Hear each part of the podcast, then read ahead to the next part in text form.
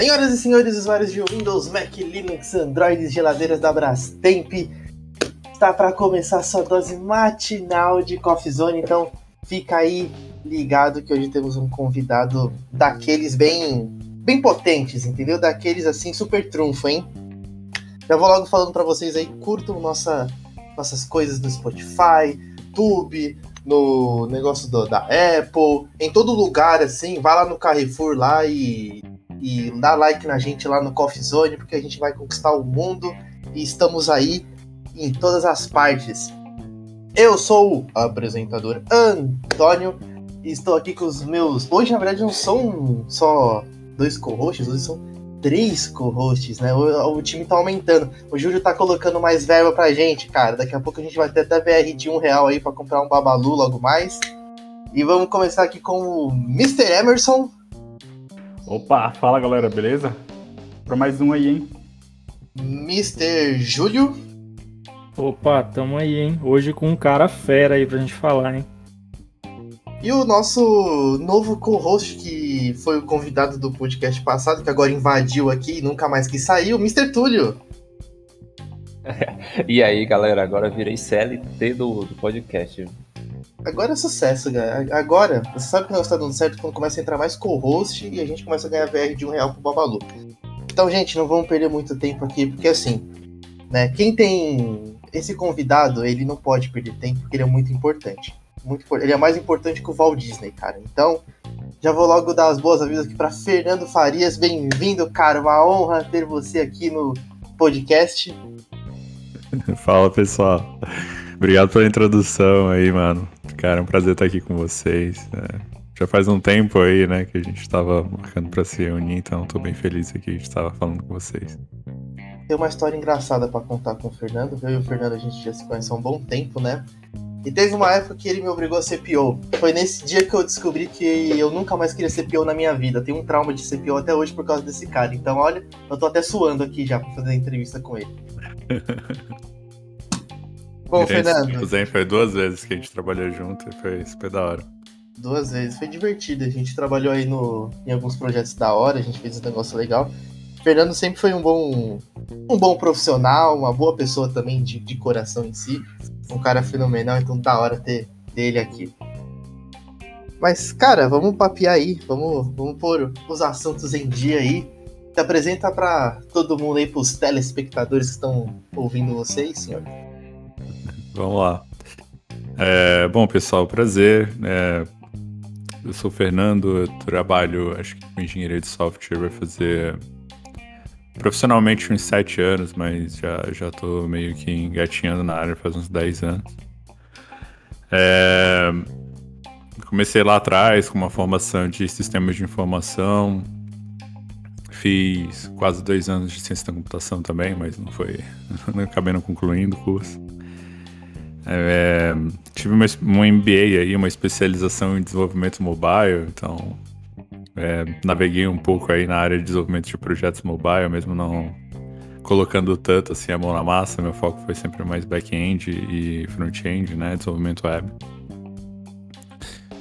E, cara, nossa, ultimamente tenho trabalhado muito ali no, no ambiente principalmente de aplicações distribuídas, né? Trabalhando com Elixir, com Erlang, a BeamVM, né? E programação funcional, desenvolvimento full stack e, e, trabalhei muito nos últimos dois anos com projetos do mercado financeiro, construindo é, a plataforma de Bank as a Service, plataforma de distribuição de fintechs. Bancos. E atualmente estou trabalhando para o exterior, tô, então tô no, faz uns, vai fazer três meses, estou numa nova jornada aí, né, trabalhando para uma empresa da Califórnia, é, construindo aplicações web lá. Caraca, mano, isso aí é é um, é um novo patamar, né? Tipo, sempre acabar indo pro exterior é sempre um negócio bom. E aí eu até penso uma pergunta aqui. É, eu vi esses dias que muita galera do Brasil tá indo pro exterior, né? É, você acha que é porque a, o mercado de tecnologia aqui no Brasil ele tá ficando muito fraco assim? Porque a gente vê muita gente tentando entrar, é, algumas pessoas que não são tipo, super, super mega qualificadas assim, né? é, por causa ainda mais do boom da pandemia. Mas lá fora, tá tipo, a galera tá em peso pegando os brasileiros, assim. Você acha que tem algum problema aqui no Brasil na parte de tecnologia? Por isso que a galera tá indo lá pra fora? Cara, é uma pergunta bem difícil, assim, né? É, vou falar um pouco da minha opinião, da minha percepção, né? Uhum. E, dado que, assim, nos últimos anos eu acabei me envolvendo muito com contratação e, e, e um pouco desse mercado. Mas o que, que eu tenho visto é os brasileiros a gente tem uma capacidade técnica muito boa, né? Dado ao, ao, fato de que a gente tem muitos desafios no Brasil que fazem com que a gente evolua tecnicamente num patamar muito bom, assim, não perde nada para ninguém que tá fora. Então, a gente tem uma safra de bons desenvolvedores no Brasil. Uhum. E diria que uma deficiência global assim no mercado de desenvolvimento de software, dado que faltam profissionais no meu, na minha área em específico, né, vou dizer assim, no meu nicho específico, que é trabalhando com Elixir, que é uma linguagem que foi desenvolvida por um brasileiro, né, o José Valim. É, o Elixir é muito forte no Brasil, é, a gente tem bons profissionais aqui em algumas linguagens específicas, né, como Go, como Elixir, como até mesmo Java e Python. E isso faz com que a gente seja é, tenha um nível competitivo no mercado internacional. Então as empresas elas têm um, um, olho aqui, né? Tem uma vontade específica de montar times com brasileiros por causa dessa nossa capacidade técnica competitiva. Atrelado a isso, tem essa questão mesmo da, da gente estar tá num país hoje que está com uma moeda mais fraca, com, assim, pra gente, né? O dólar está mais alto. Uhum. É, a gente tem ali fato de algumas empresas não conseguirem né, concorrer financeiramente com salários americanos ou com salários até europeus, né, que no caso do euro também está um, um euro bem alto. E isso traz, é, óbvio, atrelado também a, ao fato de que a gente vê muitas startups nascendo aí fora que tem uma cultura boa, tem uma cultura legal, tem pessoas que são profissionais excelentes, então a gente acaba tendo, né, essa, vou chamar de tentação aqui, mas é um. é no bom sentido, né? É um, um desejo, né, de trabalhar, entender como é que é a cultura de fora, como é que são as startups de fora e ao mesmo tempo receber, né, essas vantagens financeiras. Sim, eu lembro de até uma época em que você querer ir trabalhar para fora era tipo um, um, sonho de consumo, assim, né? Era como se você estivesse dando um, um, um, super passo na sua vida profissional, né? Nossa, um outro país está me chamando para trabalhar num projeto gringo, etc, etc, etc. Então, caraca, né? Você se sentia até realizado. É, hoje em dia, você acha que agora é uma necessidade do tipo, cara, é, eu vou para fora porque eu vou ganhar mais. E ponto final. Legal, cara. Uh, eu acho que assim, sempre são um conjunto de fatores, né? Que fazem você decidir tomar uma decisão para uma empresa e outra. É, das coisas que eu mais avalio e que eu acho que a maioria dos desenvolvedores pensa similar é, é o earn ou learn, né? Tipo, ou você está numa empresa pelo ganhar ou pelo aprender. E se você encontrar um lugar que você tem os dois, esse é o ideal. Então, esse sweet spot, ele, ele é fácil de ser encontrado, né, numa empresa internacional hoje em dia. É, eu tenho casos, por exemplo, de amigos meus que trabalharam para empresas de fora e a cultura da empresa e a forma como ela era estruturada era horrível, era péssima. Isso fazia com que eles não tivessem o menor interesse de continuar trabalhando lá, mesmo ganhando muito bem. Mas acho que no cenário, vamos dizer assim, pós-Covid, né, onde está todo mundo trabalhando remoto e tudo mais, é, abriu mais a quantidade de empresas que têm uma boa cultura, que tem, assim, um ambiente favorável para o aprendizado e que também tenha um salário competitivo, né? Hum. É, então, assim, eu acho que é um, eu acho que o cenário hoje é diferente, né? Antigamente era muito glamour, né? De você tá, você tá fazendo parte de um top 1%, 2% da população que, que fala inglês e que é, encontrou uma carreira internacional. Hoje eu acho que tem uma popularização maior, existem mais empresas, até mesmo brasileiras, que facilitam empresas americanas a fazerem contratações de brasileiros no Brasil. Sim.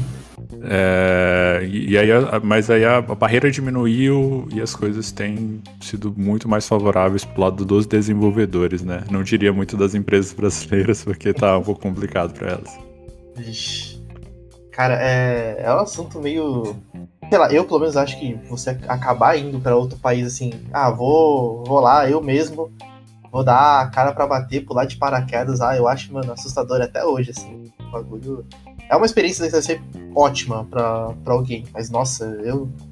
Eu sou meio cagão, gente. Eu tenho medinho dessas coisas, sabe? É, é até uma dúvida assim que eu acho que muita gente tem, né? É, e fica até uma pergunta para você, Fernando. É como que um desenvolvedor aqui do Brasil, ele tem aquela skill técnica, ele tem o inglês técnico e, e consegue falar ali bem, né, o inglês, como que ele se prepara para pegar uma vaga no exterior, por exemplo? Legal. Cara, essa é uma boa pergunta, assim. é, Eu acho que eu já venho fazendo entrevistas para empresas de fora bem antes da pandemia, assim. Eu lembro que em 2017, 2018 eu fiz algumas entrevistas para empresas na Irlanda, outras para Canadá, né? Que é- são os países mais tradicionais, eu diria, assim, né? Onde brasileiros aplicam. né? Portugal, Canadá e Irlanda. E naquela época era bem diferente, assim, até a forma de preparo e tudo. Eu acho que hoje em dia tem um pouco mais de alinhamento, assim, entre a forma como que as empresas brasileiras entrevistam as pessoas e a forma como que as empresas de fora entrevistam. Antigamente, es- assim, eu lembro que eu tenho até hoje na minha cabeceira aqui, né, o livro do Code Interview, é, vários cursos de preparação, de tipo algoritmo, coisas que são muito cobradas, né? Eram muito cobradas antigamente. Você tem que fazer um hacker rank, você tem que é, trabalhar bastante sobre coisas como big, estudar Big O Notation para ter uma boa apresentação, ou então você estudar sobre árvores binárias, sobre buscas, né? é, dentro de, de árvores, binary search, bubble search, sei lá, né? Você explicar qual é a diferença entre esses tipos de, de algoritmo. Hoje em dia eu acho que isso ele não existe mais, pelo menos faz muito tempo. Em todas as entrevistas que eu fiz nos últimos dois anos, isso não, não me ocorreu mais. Então, e o processo ficou muito mais parecido com o brasileiro, assim. Você conversa geralmente com o recruiter, o cara quer saber sobre a sua experiência, quer entender se você tem um fit é, com a forma como que a empresa trabalha, se você se, se interessa por esse tipo de indústria, se aquilo tem uma conexão com você, né? É, e geralmente depois você acaba conhecendo mais pessoas da empresa, as pessoas batem um papo técnico com você. Hoje em dia é muito mais natural te passarem um exercício para você fazer, né, durante o final de semana, durante o seu tempo livre, para você entregar depois e ter um papo mais técnico. É, então acho que ficou um pouco mais próximo da, da experiência natural que a gente já tem no Brasil. Então, meu, minha dica, assim, mais de preparação é primeiro, façam entrevistas, assim. É, a primeira vai ser ruim, a segunda não, não vai mais ser tão ruim assim. A terceira você já vai estar tá pegando o jeito. Então, assim, quanto mais entrevistas vocês fazem, quanto mais processo seletivo participa, mais você vai pegando o jeito da coisa, né? É, entendendo como é que é, a, a, o que, que o recrutador quer ouvir como resposta, se você deve ser curto, se você deve se alongar, você vai pegando um pouco das manhas mais naturais isso, com a prática.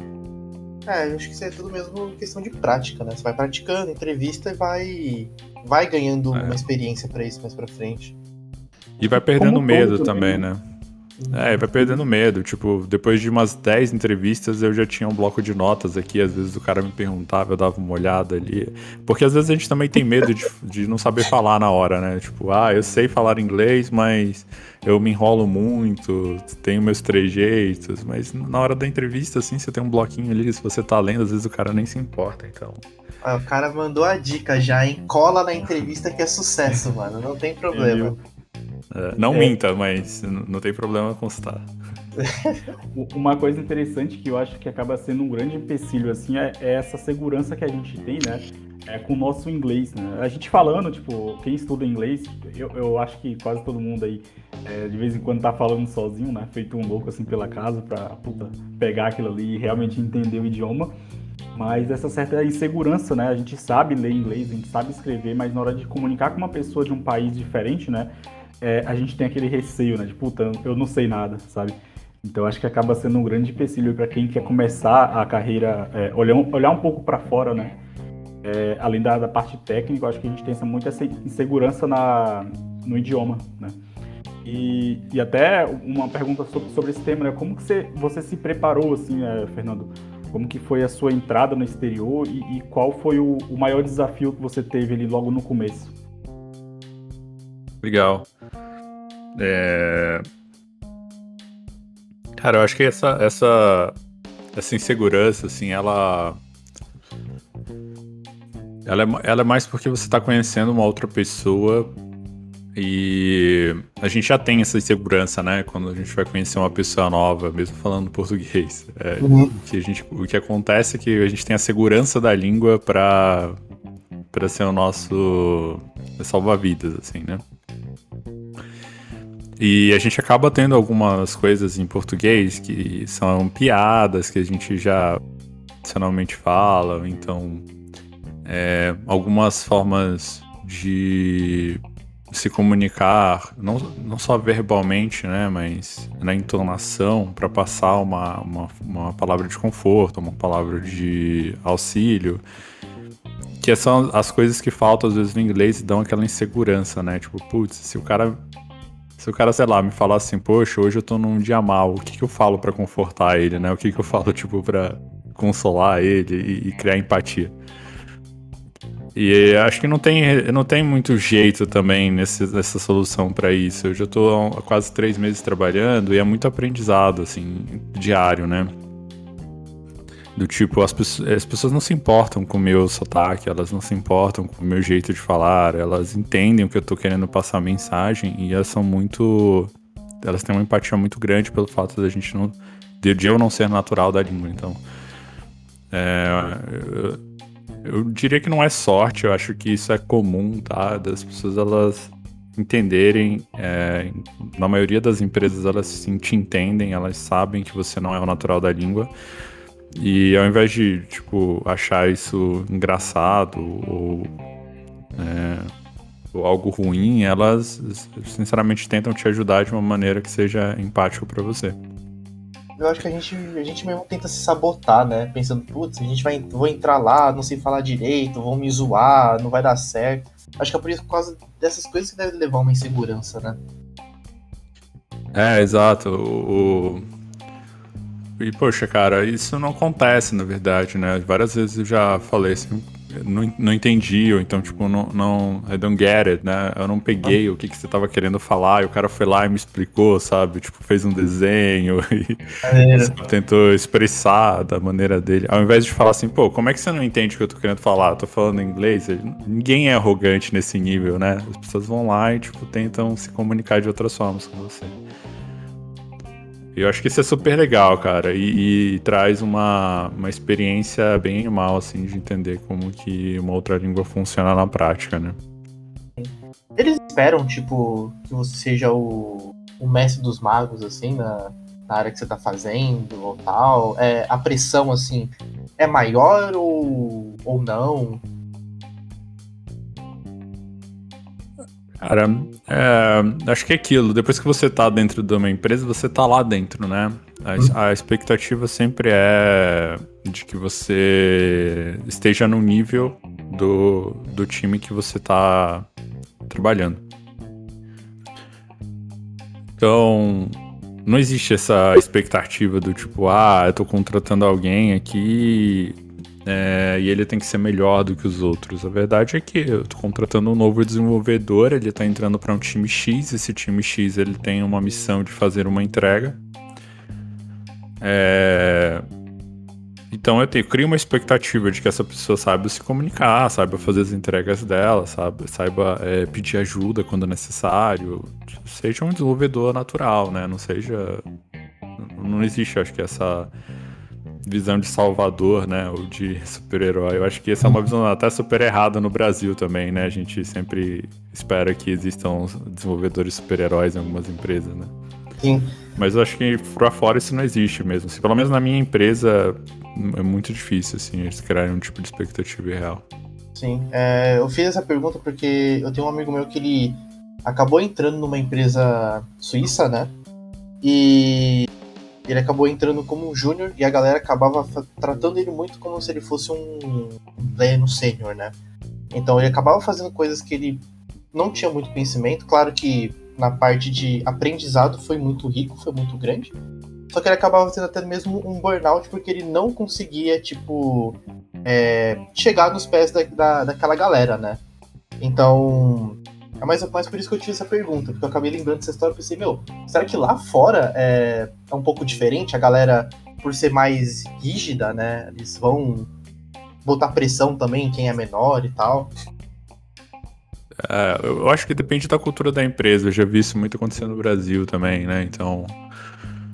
É, nossa, uma das coisas assim que até me deixou um pouco mais confortável e tirou um pouco dessa síndrome do impostor, né? O fato de, por exemplo, eu, no Brasil já fui tech lead, CTO, já fui principal engineer em várias empresas. Então, é, eu sempre estava acostumado a ser o cara que tipo vai lá e dá a mentoria. Sim. Hoje eu, não, hoje eu tô numa posição onde eu tenho um tech lead, onde eu tenho um VP de engenharia, eu tenho um diretor de engenharia e tenho um CTO. Então eu tenho várias pessoas ali, né? E aí o meu tech lead, nos meus PRs hoje, ele, ele vai lá e fala assim, cara, muito obrigado por trabalhar nisso, tipo, obrigado por ter tirado o seu tempo. Nossa, que legal que você conseguiu fazer isso daqui. Então ele é sempre as mensagens, né, de, de é, comentários no PR dele são de agradecimento, ele tem uma empatia forte e e ele é muito educado, então isso me deixa tão confortável, assim, tipo, cara, nossa, tô me sentindo que eu realmente tô sendo um contribuidor valioso aqui dentro da empresa. É, e, eu, e assim, isso traz um certo conforto, assim, né, de falar, nossa, não é que eu tô no mesmo nível que eles, mas, tipo, eu não preciso estar no mesmo nível, não existe isso de níveis, né? O que existe é, eu estou fazendo uma contribuição valiosa, as pessoas estão apreciando o meu trabalho. E eu acho que esse tipo de cultura ela tem que ser criada em qualquer empresa, né? Independente de ser internacional ou não. Sim, ah, a cultura é um, é um negócio muito importante, né? É isso que eu acho que vai fazer você ter bons profissionais ou a galera ir embora rapidamente. Uhum. Eu acho que é um pouco do que acontece no Brasil, né? Hoje a gente tem assim para mim, é, para minha opinião pessoal, acho que os melhores programadores estão no Brasil, né? Mas as empresas não reconhecem, né? E também não criam um ambiente é, é, legal para manter essas, essa, essas pessoas. Então, é, puto, o cara vê que não tem oportunidade no Brasil, não tem aquela empresa que tem uma cultura legal, que o cara brilha os olhos assim, então ele vai olhar para fora, né? E como o salário lá é mais atrativo, então é, já é meio caminho andado, né? E, e até seguindo um pouco do, do, que o Antônio falou, né? Dessa, dessa cobrança excessiva de quando você entra, por exemplo, como um júnior, como um pleno. É, para quem está começando também, né, Fernando? É, ganhar ou aprender? Né? O que, é que faz mais sentido agora no começo? Isso pensando lá para o exterior. Legal, boa pergunta, cara. É Eu, eu, tomei uma decisão lá no começo da minha carreira que eu, eu, eu aconselho as pessoas a seguirem porque deu certo para mim. Eu acho que foi um caminho bom. É, e isso é. Eu sempre priorizei o aprendizado. Muito logo nos primeiros anos de carreira, né? Então. É, e o aprendizado geral, né? O aprendizado não só eu acho que a gente sim tem que ter uma especialização, tem que ter um foco na carreira, com certeza, mas eu acho que quanto mais você puder aprender de todos os âmbitos, né, de todos os lados e de todas as esferas, é melhor. Principalmente no começo de carreira, até para você se descobrir, saber realmente se é isso que você gosta, se não é, ou então na, quando dá algum problema, por exemplo, no sistema, você saber se aquilo é parte da sua responsabilidade ou não é.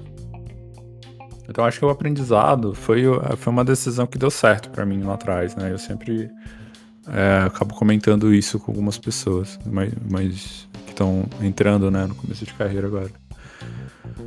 É, porque, assim, quando você prioriza isso logo no começo, é natural que você faça uma progressão de carreira mais rápido até. Pelo fato de você ganhar mais experiência, né? E aí isso faz com que você compense um pouco disso no, no longo prazo. Agora, agora é assim, é, isso tudo depende do lado pessoal da pessoa, né? Uhum. Eu sei que tem muitas pessoas hoje que é, são sustento da família, que às vezes têm o maior salário dentro de casa, que precisam ajudar a fazer é, pagar as contas. Então eu acho que o ganhar também, né, para acho que até para a maior parte da população, ela é importante. E é possível atrelar os dois, né? Eu acho que isso que é o legal. E se não for possível, acho que a necessidade é o que vai editar realmente a regra. É... Não existe essa regra de ganhar ou aprender, assim se a necessidade é você ganhar, vai atrás do ganhar e que você tire o maior aprendizado desse ganho também. É, e que no final das contas, sei lá, depois de uns 10, 15 anos, as duas coisas acabam compensando porque você vai fazendo trade-offs no meio do caminho, né? E você vai conhecendo pessoas, acho que conhecer pessoas diferentes também é um dos maiores segredos, né? É, você aprende muito conhecendo pessoas de todos os backgrounds e tal. O importante é não estar estagnado, acho que isso que é o, é, eu acho que é o conselho melhor. Sim, acho que aprendizado é, é tipo, está atrelado a ganhar, né? Conforme você vai aprendendo, vai evoluindo, automaticamente você vai, o seu preço vai subindo, assim, digamos, né?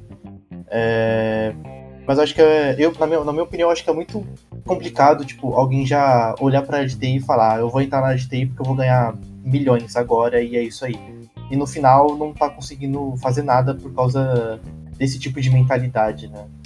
É, exato, e eu acho que é, é, muito disso que acontece hoje, viu, Antônio?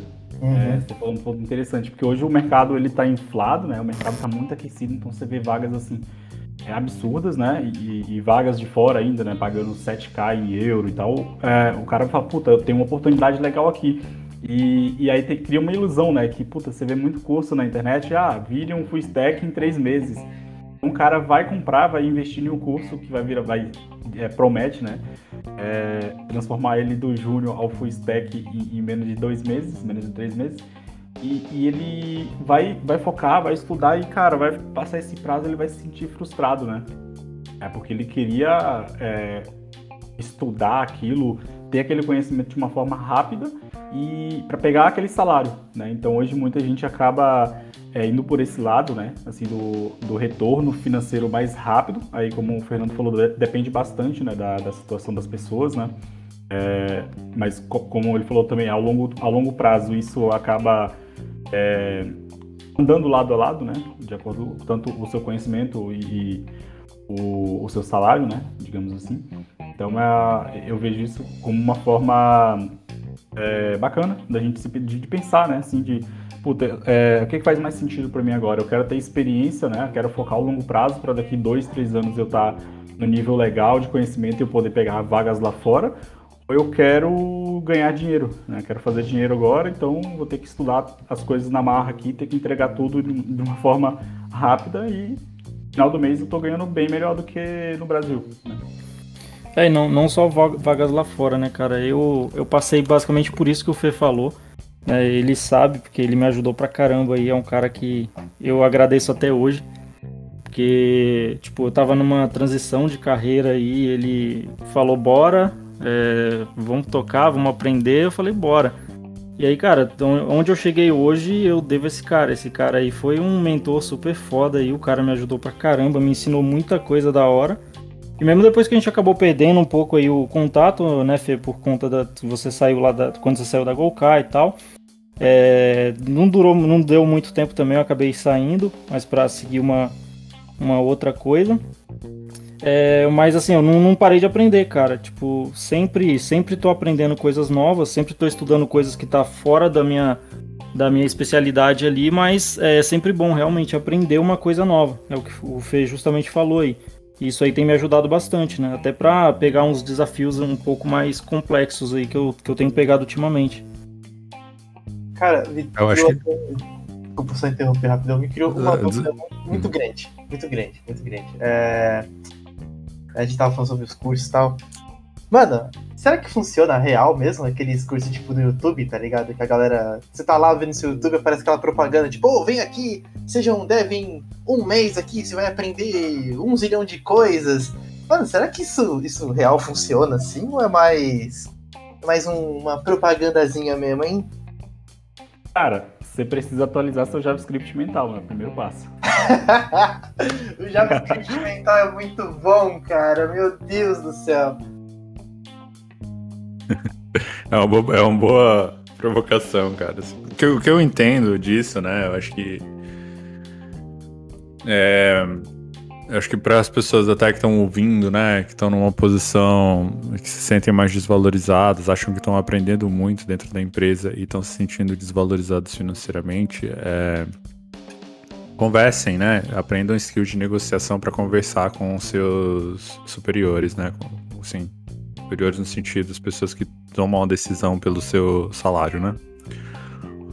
É importante ser sempre muito transparente, né? De falar, ah, cara, eu quero chegar a pleno, uns seis meses, um ano, dois anos, eu quero estar nesse próximo nível, como é que eu faço, qual é a carreira, qual é a progressão e tal, para você ter um norte, né?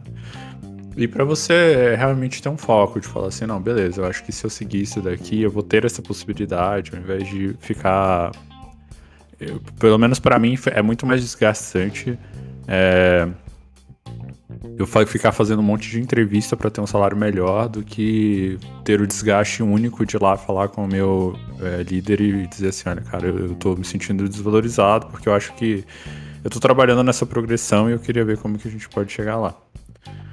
É uma conversa única, né? De sim ou não, você vai ter um resultado ali do que de você ter que fazer 10 processos seletivos com 5 etapas cada um, 50 etapas para os 10 processos seletivos para você ter um sim. Então, é, eu acho que isso é super importante. E aí, até, até puxando esse gancho que você puxou aí, Antônio, o...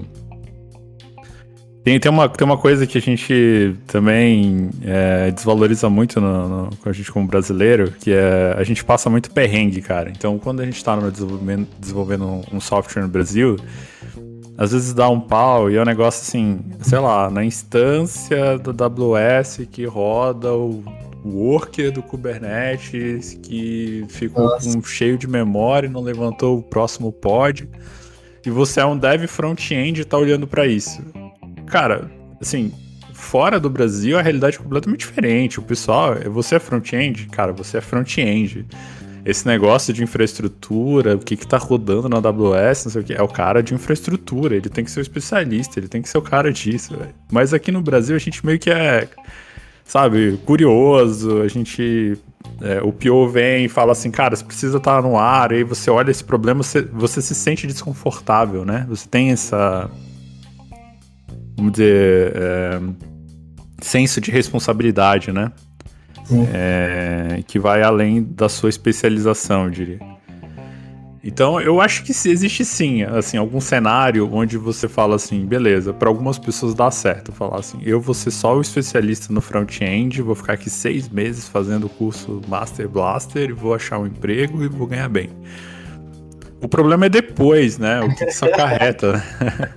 É do tipo, cara, você só vai saber aquilo. Você, tipo, vai ter pouquíssima experiência quando as coisas começarem a dar problema, você- sabe? Você vai ter um- uma expectativa alta pra você, com uma responsabilidade alta, com um negócio que vai te, é, te dar burnout, com um negócio que vai te, sabe, te- fazer realmente ficar, tirar a noite preocupado, ou que vai te fazer acordar às seis da manhã pra você estudar e você é, vai ter que trabalhar, sei lá, das 10 às 8 da noite, depois das 8 ainda vai ter que estudar até meia-noite todos os dias para poder você correr atrás. Então, esse tipo de prática não é não é o tipo de coisa que eu aconselho para ninguém, até porque programação é super exaustivo, cara. Tá vendo, guys? É o famoso Severino isso aí. Faz tudo e e já viu. Eu- Eu ia comentar isso, né? É, que no, no Brasil a gente tem full stack e tem o Dev Severino, né? Que ele faz tudo e mais um pouco. Meu Deus do céu. Cara, agora que você falou de full stack, né? Full stack. É, tem, o- tem até uns amigos que falam full stack, né? O negócio. É real? É, é uma coisa boa ou é tipo um meme? Um grande meme na tecnologia? Ah, eu sou full stack. Isso é um tipo. É um memezão ou tipo é uma coisa que pode ser usada pra um pro maior? Ah, cara, hoje só tá em umas perguntas polêmicas aí, né? Vamos Aqui é ver só que, que eu mano. ajudar. Esse Zone aqui é só, só tiro na lata, só. Boa. É... Acho que tudo é uma questão até de semântica, né? Assim, o que, que é realmente é, o full stack, né? É você saber de tudo ou você só saber uma stack específica. Então a gente acaba entrando nessa discussão, né? O que, que é, o que, que significa esse termo? Assim, que as pessoas que têm uma uma aptidão por uma stack específica, né? Elas se especializam, vamos dizer assim. é, Eu, por exemplo, hoje eu tenho muita experiência com Elixir e com React. Mas se você me pedir para fazer alguma coisa em Vue, eu não faço a menor ideia, cara, nem qual é o CLI de inst- instalação do Vue. É, é, isso quer dizer que eu sou full stack ou não sou full stack, entendeu? Tipo, eu sei uma parte de front-end, mas eu não sei tudo de front-end. Então, eu acho que é tudo uma questão de semântica, assim, né? Pra mim, full stack é o cara que domina uma stack específica ali, sei lá, se for Python com Data Analytics, Data Engineer ali, um pedacinho, pra mim, esse cara pode ser um full stack, né? Na, semântica de, dizer que ele sabe uma stack específica ali do, do- da empresa. Agora, se for pra dizer assim, que o cara manja de tudo, do back, do front, de todas as linguagens e tal, aí eu acho que é meio complicado, cara. Acho que já é uma exploração muito difícil. Assim. Ah, é um cara como se fosse um deus da programação, né? Aí é difícil, complicado. Eu, eu acho que existe, tá? Assim, algumas pessoas com esse perfil, né? Mas é, já é aquelas pessoas com um pouco de senioridade. Assim, o cara tem anos de experiência, né? Eu, te- por exemplo, tenho um mentor que o cara é, é o cão. Você tipo, ele programar em linguagem, o cara vai mandar bala lá, sabe? Mas eu acho que essa questão de experiência conta muito, né? É, eu vejo muito é, o pessoal colocando no LinkedIn assim, Full Stack Júnior. E aí, de vez em quando, eu, eu entro nos grupos de WhatsApp, de Telegram e, e falo assim, cara, não existe full stack júnior, velho. Não existe. Aí os caras ficam, assim, tretando, né? Tipo, joga a treta, depois eu saio. Mas eu vejo a galera comentando, né? Que não, existe sim. O cara que sabe Node, e sabe React, e sabe ali fazer um React Native, ele é full stack sim, cara. E ele é júnior, full stack. Então, fala, beleza. Mas é, é bem complicado esse tema, assim, né? Como o Fernando comentou. É, sei lá, cara, eu já, ó, eu já fiz aplicativo é, Kotlin, Java, em Swift, já mexi com Objective-C, já mexi com Java Spring Boot, é, fiz até, eu comecei lá no, no Java, lá, lá atrás, né, nos servlets e tal, você fazer tudo na mão, é, migrei um pouco para Node.js em 2015 e agora eu tô mexendo com é, Elixir, programação funcional e tudo mais. Então, assim, eu já, já abri muito leque, né? Mas é, dá um trabalho assim gigantesco se você for falar assim, acompanhar, né, o ecossistema de tudo, de todas as linguagens, de tudo que você já fez na vida. Então eu tendo a ter um foco hoje, né? Tendo a ter uma especialização muito forte no que eu tô fazendo e não é que eu não consiga, por exemplo, ir lá e escrever uma library em C++ ou em Rust hoje em dia. Eu posso sentar um final de semana aqui e escrever um projeto tranquilamente. Só que isso vai me tomar um tempo, isso vai me tomar uma energia que eu não estou disposto a gastar porque eu tenho um foco hoje que é cada vez ser o melhor especialista naquela stack que eu tô. E eu acho que é isso que as pessoas confundem hoje, né? Elas acham que existem talvez uma vantagem gigantesca em você é, ser cada vez mais full stack, enquanto na verdade assim, o full stack que você tem que ter, tem que ser ou tem que ter é naquilo que está trabalhando, eu acho. Pelo menos é a minha opinião particular. Assim. É, ne- nessa questão aí, é, eu acho que segue muito também uma, uma, uma herança, né? Ô, ô Digamos. Fê, agora aproveitando, cara, você falou que tá mexendo é, atualmente com Elixir e tal, e falou que mexeu com Erlang também, certo? É, cara, a gente sabe que o José Valim criou lá o Elixir e tal, e, e eu, você e o Antônio, a gente sabe que o Gerê criou o Erlang pra criar a Terra lá naquela época que não existia nada, né? como é que é esse, como é que é, cara, essa linguagem aí que falam que é uma parada que tipo foi criada por alienígena, que ninguém entende, é um negócio tipo bizarro. Como é que é essa essa, essa linguagem Erlang? Boa, boa, cara. Uh... É, eu acho que assim, uma, uma das coisas mais legais é, do, do Elixir e do Erlang é que eles foram linguagens que eles foram criadas lá atrás para solucionar o, problema né, de telefonia, o problema que a Ericsson tinha, criar os sistemas distribuídos que eles tinham. E ela não foi necessariamente, né, o Joe Armstrong, é, até, até que eu falava um tempo atrás, né, quando ele ainda estava vivo, nas talks dele, sobre o fato de que não foi a linguagem não foi criada com o objetivo específico de ser uma linguagem funcional para matemáticos, igual Haskell foi criado, por exemplo. Ela foi criada com esse propósito de ser, de ter uma tolerância à falha e de ser uma, é, uma aplicação desenhada para sistemas distribuídos. Então, o, a, a, entrada da parte funcional, da sintaxe da linguagem, foi meio que algo natural. Então, era uma linguagem mais fácil de aprender. O, o Erlang, ele parece muito estranho na primeira vista, mas quando você começa a entender como cada tool... É, é igual você aprender uma nova língua. Você, você ia estudar alemão, e aí você escuta, um, você assiste um filme em alemão, você não vai entender nada, mas aí, sei lá, depois que você aprende a falar olá, bom dia, tudo bem, quando você escuta essa frase ou essa palavra no filme, você tipo, ah, esse aqui eu sei o que que tá fazendo. Então, entendi esse pedaço da cena, entendeu?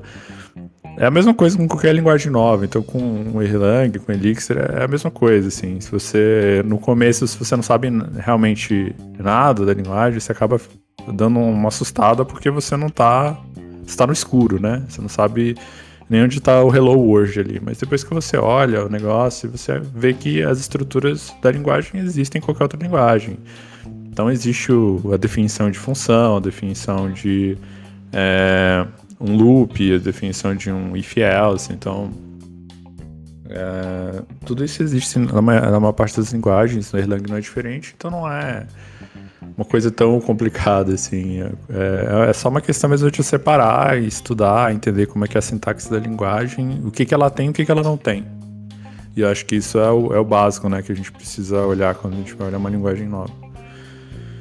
Mas eu super recomendo, assim, as pessoas a, a aprenderem linguagens de programações diferentes. Assim, pelo menos todo ano, a cada dois anos, eu estudo uma linguagem de programação diferente, um paradigma diferente para poder abrir um pouco o leque na cabeça, entender quais são as vantagens e desvantagens da tecnologia que eu estou usando. Se eu devo trocar de linguagem, se eu não devo, se eu devo apostar em uma nova, se eu não devo.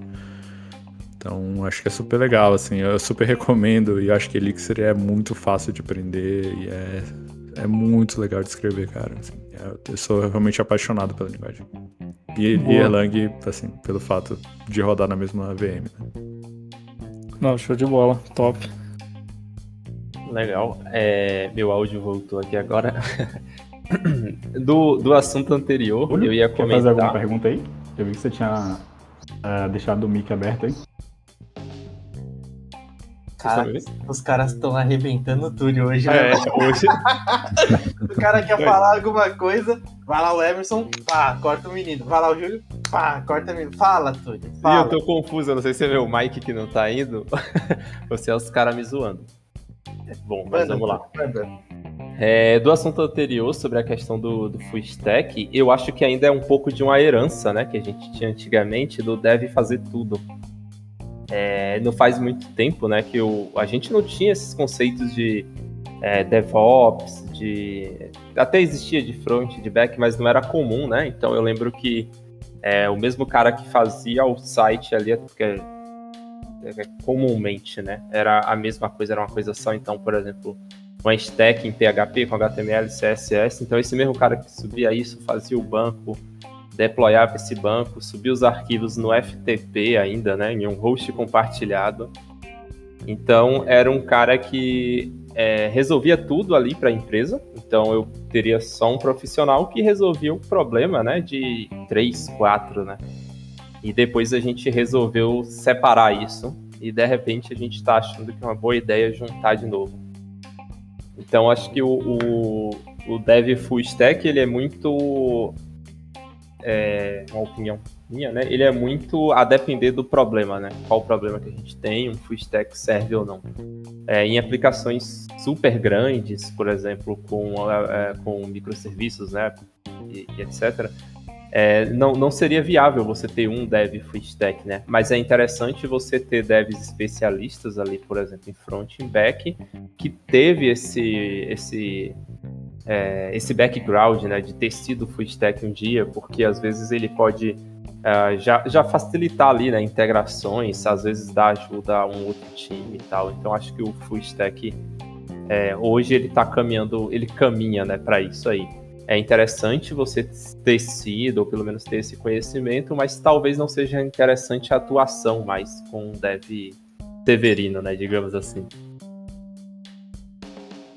Concordo, cara, concordo plenamente, assim, é... e eu até adiciono aí, né, que existem hoje devs seniors, mais que se dizem full stack ou são full stack, né, pelo fato de escreverem código front-end, mas às vezes o cara, por exemplo, não gosta de fazer teste no front-end ou não sabe fazer o teste no front-end. Então, gente, assim, não é porque você sabe entregar uma aplicação ponta a ponta que quer que é a mesma coisa de você entregar uma aplicação de qualidade ponta a ponta, né, do, do front ao back-end. Então, seguindo a especialização que você tem ou na parte que você mais se sente confortável, não existe nada ruim nisso, assim. Não, é, as pessoas não deviam sentir essa pressão de ser dev full stack. Legal. É aí que mora o perigo do burnout, né? é, exato. É, até mudando um pouco de assunto agora, nessa parte é, envolve um, um, pouco essa parte técnica, né? Você tinha comentado que você foi no Brasil aqui, né, Fernando? Passou por, por empresas onde você foi tech lead, você foi CTO, né? E na sua visão, assim, né, o que que um CTO, né, é, o que que ele precisa fazer dentro da empresa, né? Qual o papel do CTO dentro de uma empresa? Ele é aquele cara que precisa olhar para aquela parte técnica, o cara precisa saber negócios, é, falar com o cliente. É, na sua experiência aí, né? O que é que você acabou fazendo? Legal, cara. É... Isso é uma coisa que lá, lá atrás, logo quando é, tive que assumir minha primeira posição maior de liderança, né? Nem, ser, nem como CTO ainda, né? Mas como manager e tal. É... Sempre fiquei curioso, né? Porque no final das contas, a gente sempre põe a culpa no CTO, né? Fala assim, ah, poxa, a cultura de dev da empresa tá ruim, é culpa do CTO. Ah, a tecnologia da empresa tá ruim, é culpa do CTO. assim, a gente... E eu não tô julgando ninguém aqui, tá? Assim, acho que é, a gente tem um pouco dessa cultura, assim mesmo, de... É, e, a, e a responsabilidade do cara, da, da, assim, ele tem esse cargo mesmo para e o poder de fazer a mudança na empresa. Então, de certa forma, a gente também tem uma é... Ele tem um pouco de responsabilidade em tudo. Mas é, eu acho que qualquer artigo, qualquer vídeo, qualquer livro que falasse assim, o, o, papel do CTO é isso, ponto final, vai estar errado, porque isso depende muito do tamanho da empresa, do propósito da empresa e de onde ela quer chegar nos próximos anos.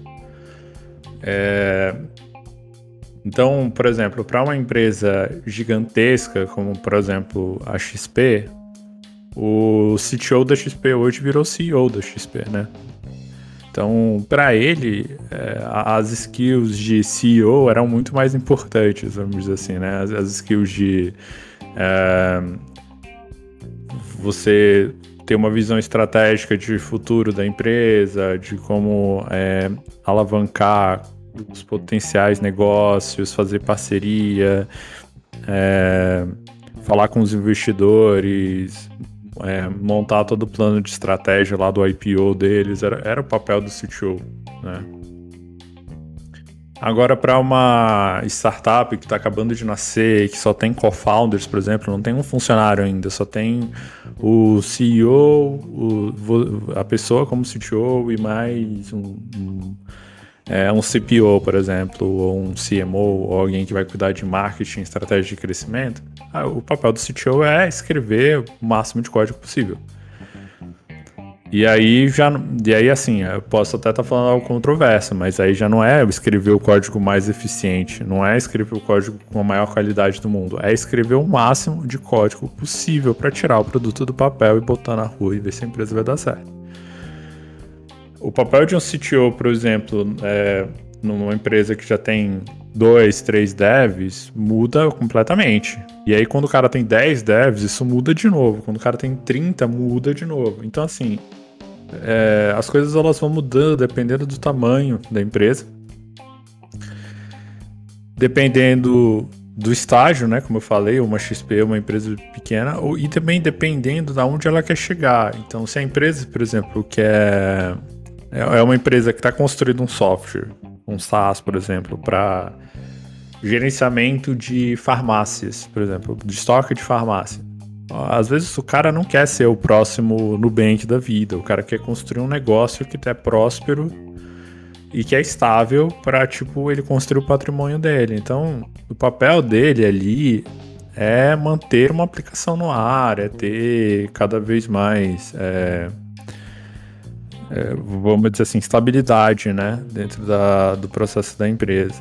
Agora, uma empresa, por exemplo, que está querendo se tornar o, o, o, próximo Nubank da vida nos, daqui a uns 3, 4 anos, daqui a um ano de empresa, o papel do cara é contratação. Então, o cara vira muito mais um especialista em pessoas, em é, gestão de organização de time, papéis, em responsabilidades, do que necessariamente a parte tecnológica e de infraestrutura, entendeu? Então, eu, assim, eu acho que qualquer um que diga escrito na pedra o que é o papel de CTO tá, tá muito errado. Isso depende muito da avaliação, assim, do que a empresa precisa. O CTO tem que ser o que a empresa precisa naquele momento. Né? Boa, boa. O momento da empresa, né, cara? Acho que, assim como o papo do full né? Puta, eu tô precisando de um cara que manja de DevOps e eu tenho um front-end no time que, que ele manja, né? Então, vou puxar o cara para resolver aquele problema, né? É, legal.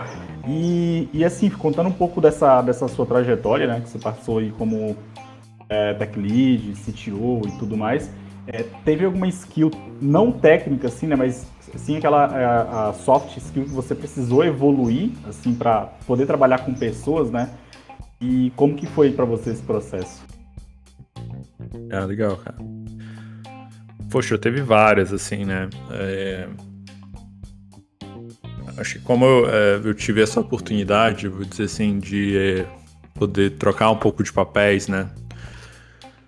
Nos últimos anos, é, eu, eu, Cara, eu li, é, toda vez que eu vou assumir uma posição nova, eu compro uns 10 livros aqui e fico lendo, assim, antes de assumir a posição e até quando eu tô trabalhando para poder evoluir, assim. Porque as skills, elas mudam muito, muito, muito mesmo. Então, eu lembro que eu tava numa vibe na época, assim, como programador, e até voltei hoje, né? Que eu tô codando na maior parte do tempo. De ler livros sobre deep focus, sobre, cara, como aumentar o tamanho da minha concentração, como passar mais tempo dentro do flow e etc. E quando eu fui assumir o papel de gestão, papel como CTO, é completamente o contrário. Você não tem tempo de foco, você não tem tempo de flow, né? Você não, é, o seu você sim tem que ter uma atenção plena a tudo que você está fazendo, porque aqueles 30 minutos que você está numa reunião, ele são os 30 minutos em que você não pode estar tá pensando em nada diferente, você tem que estar tá completamente focado para resolver aquilo naqueles 30 minutos, porque se você deixa escapar um negocinho para resolver depois, aquilo vira uma bola de neve. Então, é, são skills completamente diferentes. E eu acho que a maior, a maior mesmo assim que eu tive que aprender foi comunicação, né? Aprender a, a se comunicar efetivamente, aprender a ser objetivo, é, de maneira nenhuma ser prolixo, aprender a, a tomar decisão, a viver, por exemplo, com a decisão que eu tomei, né? Então, você no papel de CTO ou no papel de gestão, você toma umas decisões que às vezes são erradas, as pessoas vão te criticar e você tem que aprender a conviver com aquilo, a ter uma aceitação, sabe? Você ter sim uma crítica sobre sua decisão, mas você não pode morrer assim, tipo, se, se você for criticado, entendeu? Porque cara, é aprendizado. Você vai errar e você vai ter que aprender. e se comunicar com isso, né? Se comunicar com as pessoas, ser transparente, dar transparência para elas, é uma skill que foi muito forte, eu tive que aprender muito, até pelo fato de eu ser uma pessoa mais introvertida. É, eu não sou uma pessoa, tipo, completamente sociável, assim, que, que gosta de estar de tá no happy hour da vida. Os meninos que me conhecem aí sabem, assim, tipo, eu sempre recusava os happy hours, sempre falava, não, eu tenho que ir pra casa e tudo mais, então é, eu tive que aprender a socializar mesmo, a estar tá ali com as pessoas, a estar tá me comunicando melhor, a aprender a saber o que falar, o que não falar, o que ser transparente, não ser transparente. E eu acho que isso que é, sim, a questão de não ser transparente é o cara, você não pode, por exemplo, falar o salário de uma outra pessoa para uma outra pessoa, né? Você tem que saber separar o que, que é informação pública, privada, confidencial da empresa. Então eu fui aprendendo isso e acho que foi super legal, assim, foi uma experiência muito rica, mas que é, são skills que eu não treinava como programador. Cara, é, você pode aí para quem tá ouvindo a gente falar é, uma dica, uma opinião, é, uma, uma motivação para quem tá na área, querer tipo, estudar mais, avançar mais, crescer mais aí. Qual é as suas últimas palavras aí pra gente poder encerrar o podcast para a galera que tá te ouvindo aí? Legal. Cara, minha dica assim é, é, é se dediquem naquilo que vocês gostam, assim. É, não, não, não olhem assim a grama do vizinho, assim. A grama do vizinho sempre parece mais verde, né? Você falar assim, nossa, é, o, é muito muito legal se eu fosse um engineering manager, um CTO. Então seria muito legal se eu trabalhasse numa empresa de fora e tal. Acho que se, se foquem naquilo que vocês realmente gostam, no objetivo de vocês. Assim. Eu procurei sempre, tipo, correr atrás desse objetivo com muito foco, né? Se for é, descobrir se é realmente isso que você quer e correr atrás disso, que é, é completamente possível. Mas de, definam esses focos, né? Tipo, onde eu quero chegar daqui é, há uns seis meses, daqui a um ano, ou tipo, o que, que realmente gosto de fazer na vida, é isso, não é? E se foquem naquilo porque hoje é inteiramente possível você ter o sucesso, né? Acho que a definição de sucesso é bem variável, mas você ter o sucesso que você quer ter na vida só com foco fazendo naquilo que você gosta. E aí isso pode ser tipo, nossa, cara, eu, quero, eu gosto. As pessoas falam muito que, por exemplo, Go é a melhor linguagem do mundo, mas eu gosto de Java. Cara, se você gosta. É, eu tenho muita coisa contra Java, mas se você gosta, vai em frente. Você pode ser o melhor programador Java e com o melhor sucesso de carreira assim, possível na vida, né? Então, acho que é ter foco é a coisa mais importante, assim, é minha, meu conselho. Boa. Bom, é isso aí, guys. Chegamos a mais um fim de podcast. Eu quero de verdade agradecer o Fernando aí. Cara, muito obrigado por ter vindo. Foi um bate-papo legal, real, divertido. Assim, faz um bom tempo que a gente não colocava uns papos em dia, não trocava umas ideias. Foi muito, muito produtivo aí. Diz do papo foi maravilhoso aí, ó. Sucesso, muito bom, muito bom. E, gente, pessoal que tá ouvindo aí, ó, lembrando de dar aquele likezão marotão, do, do poder aí pra gente em todas as plataformas que estiverem ouvido. Muito obrigado a todo mundo que ouviu. Novamente, muito obrigado ao Fernando. Muito obrigado a todos os co-hosts aí. Últimas palavrinhas, co-hosts. Pô, cara, Fê, valeu, valeu mesmo pelo, por aceitar nosso convite. Você é um cara que tá sempre bem-vindo aí, cara. Sempre que quiser aí é só chamar, vamos participar, vamos bater um papo. E valeu mesmo, Fê. Valeu, pessoal. Obrigado. Muito obrigado mesmo. Bom, então acho que é isso aí. Então. Eu quero agradecer o cara também, cara. Obrigado agradeça. Por, por aceitar o convite aí, Fernando. É, o pessoal comenta muito assim de você, cara. Você basicamente é uma lenda aqui, né? A gente tem um, uns grupos aqui que a gente bate o papo, eu, o Júlio, o Antônio, o Vidalzinho também, né? Que, que tá ouvindo a gente aí, que participou do primeiro episódio, né? São uns caras assim que, que gostam bastante do seu trabalho, né? Se espelham bastante em você também. Cara, fica aí uh, o convite, tá? Pra você, se quiser vir cá bater um papo com a gente de novo, sobre alguma coisa legal, uma coisa mais técnica, né? Tá, tá aí, cara. Só a gente combinar certinho. Beleza? Obrigadão. Eu acho que fica pendente aí um podcast só sobre Elixir, né? Porque eu tenho umas 200 perguntas aqui que eu não consegui fazer. e todas sobre Elixir. Os caras só cortaram tudo, mano. Pô, não, tá É porque é o primeiro episódio dele, pô. Tem a pegadinha do primeiro episódio do hoje. Mas fica aí, ó. Ah. O Elixir tem que ter um episódio só dele aí. Boa. Boa, senhores. Bom, e com isso a gente encerra o podcast. Valeu, galerinha. Falou!